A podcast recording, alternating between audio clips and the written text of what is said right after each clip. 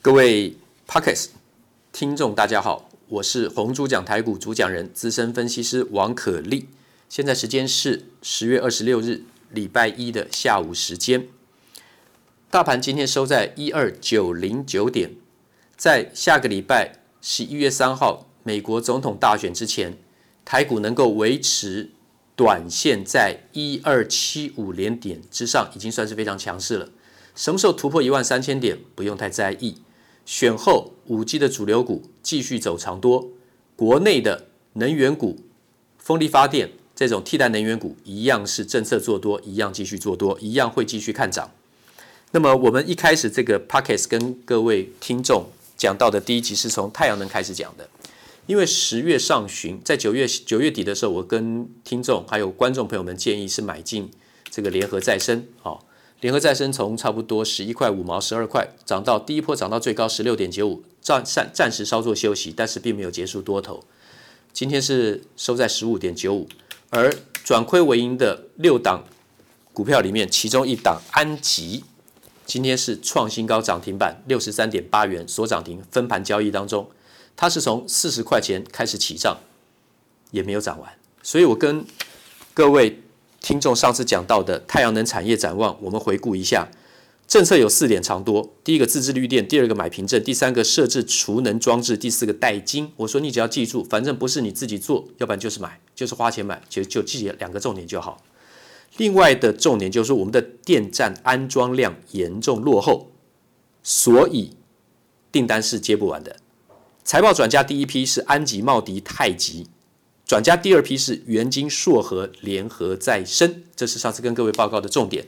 然后呢，我们就转过来讲到所谓的 PM 二极体、PM 半导体，也就是太阳能的晶圆代工，从黄光、微影、掺杂技术、蚀刻技术、薄膜成长这四个重点、四个工作顺序，让台积电的晶圆代工做一个简单的说明，他们到底在怎么做、做什么？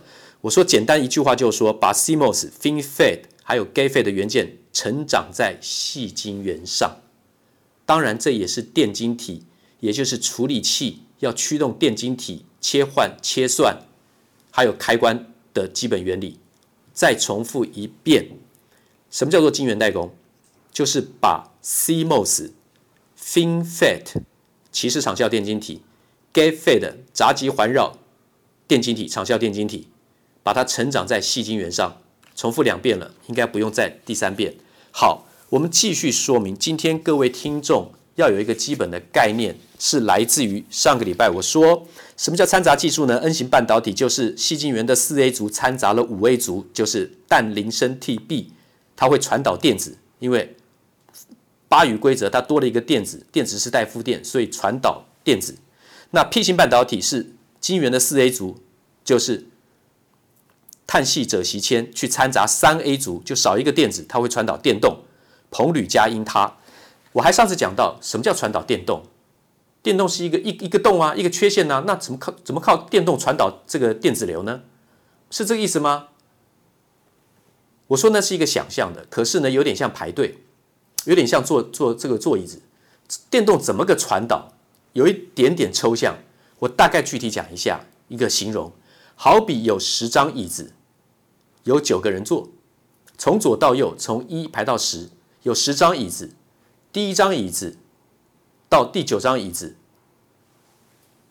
只有第十张椅子没人坐，一到九都有人坐。好，那现在开下一个动作，坐第九张椅子的人往右移，去坐到那个第十张椅子，然后第八的移到第九，第七的移到第八，第六的移到第七，第五的移到第六，一直往前移。那那个。空出来的话呢，变成跑到一这个地方来，它就会移动，再以此类推，有点像玩大风吹。那个缺的那个座位就一直轮流换人坐，然后形成一个新的缺的空位出现，也就是会流动的感觉。你大概这样去想象。那今天要讲到的，请各位听众也稍微背一下的，就是氮化钾的技术。大家一定听过第三代化合物半导体，就是碳化矽跟氮化镓。碳化矽跟氮化镓，那个镓是金字边在一个家庭的家。注意哦，不是金字边在一个甲乙丙丁的甲哦，有的时候我们口语念起来啊，氮化钾、氮化钾、氮化钾是钾还是钾？有时候口音念得不太不太清楚。注意，我们现在讲的氮化镓是 Ga，代号是 GaN，Gallium Nitride，Nitride 就是碳化物的意思，英文。Gallium 就是家，一个金字边，在一个家庭的家，这叫做氮化镓。氮化钾磊晶在什么上面？有三种基板，你要记住的就是这三种基板。氮化钾磊晶可以在蓝宝石基板上面，在蓝宝石上面磊晶什么？氮化钾磊晶，也可以在碳化系 C0 carbide carbide 就是碳化物的意思，Silicon 这个碳化系基板，也就是说，氮化钾可以在蓝宝石基板上面累晶，也可以在碳化系上面、碳化系基板上面累晶，也可以在最后一个矽基板上面累晶。今天只要记住这三个，有哪三种基板是可以累晶这个氮化钾呢？蓝宝石、碳化系，还有系，单纯的系。今天就就记住这三个，慢慢发展，因为这个非常重要。氮化钾磊晶成长在哪三种基板呢？蓝宝石、碳化系，还有系，也就是蓝宝石基氮化钾、碳化系基氮化钾、系基氮化钾。OK，今天先记住到这里就好，明天继续说明。谢谢。投顾逾二十三年，真正持续坚持、专业、敬业、诚信的金字招牌。